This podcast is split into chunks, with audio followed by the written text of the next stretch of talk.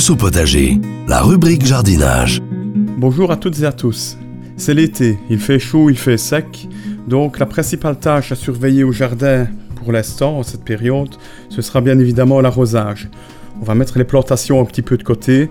Il faudra donc vraiment en particulier surveiller les nouvelles plantations justement qui auront été faites ce printemps.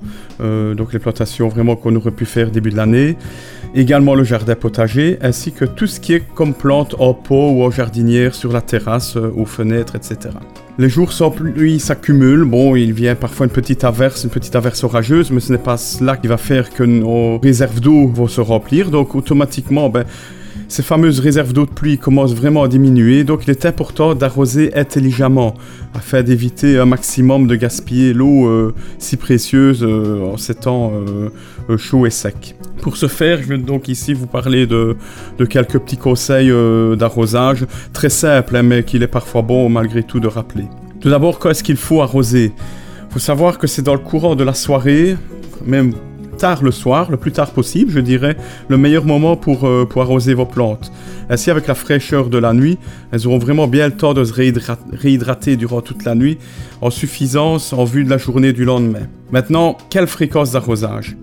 Sachez qu'également, il est plutôt conseillé d'apporter une bonne quantité d'eau un jour sur deux, donc ne pas avoir peur de arroser laisser descendre l'eau dans le substrat, dans le sol, euh, réarroser, encore attendre une seconde fois, puis réarroser encore une troisième fois, vraiment pour que l'eau descende en profondeur, plutôt que d'en donner un petit peu tous les jours.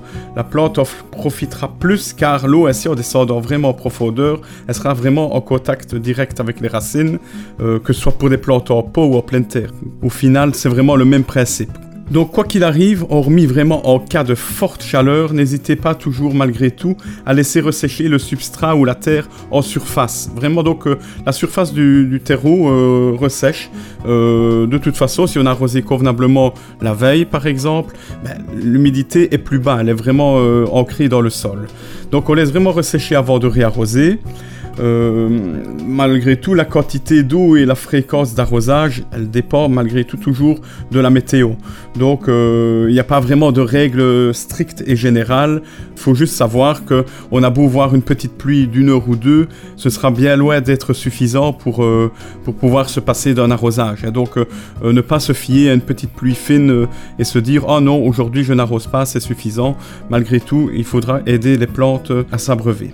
Maintenant, pour ce qui est des plantations en pleine terre, n'arrosez vraiment que les nouvelles plantations de l'année. Il ne faut pas, malgré tout, euh, chaque année euh, continuer à arroser vos arbres, vos arbustes euh, déjà bien en place. de un, c'est déjeter l'eau, ce n'est pas nécessaire. Et de deux, ce ne serait, pas les aider. On va dire qu'on leur, leur, donne trop de confort et ce sont des plantes qui auront alors, dès qu'il fera un peu chaud, une faiblesse parce qu'elles auront toujours été habituées à être arrosées abondamment. Petite astuce pour les nouvelles plantations en pleine terre, lorsque l'on fait la plantation ou même par la suite, à la base de la plante, vous pouvez créer une fosse permettra à l'eau de stagner, donc une forme d'entonnoir, on va dire ainsi, euh, qui va vers euh, la base de la plante, vers le centre de la plante. Euh, ainsi, l'eau, lorsque vous arroserez, elle va un petit peu stagner et elle ne va pas s'écouler directement. C'est déjà une façon de ne pas trop déjeter l'eau et ainsi on cible vraiment le centre de la plante de façon à ce qu'on puisse ainsi vraiment toucher les racines principales.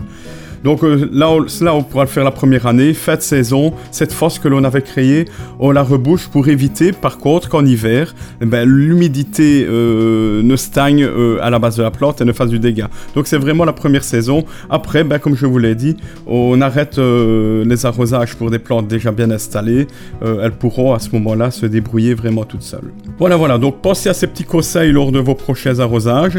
En attendant, je vous souhaite déjà un bon week-end et je vous dis à bientôt.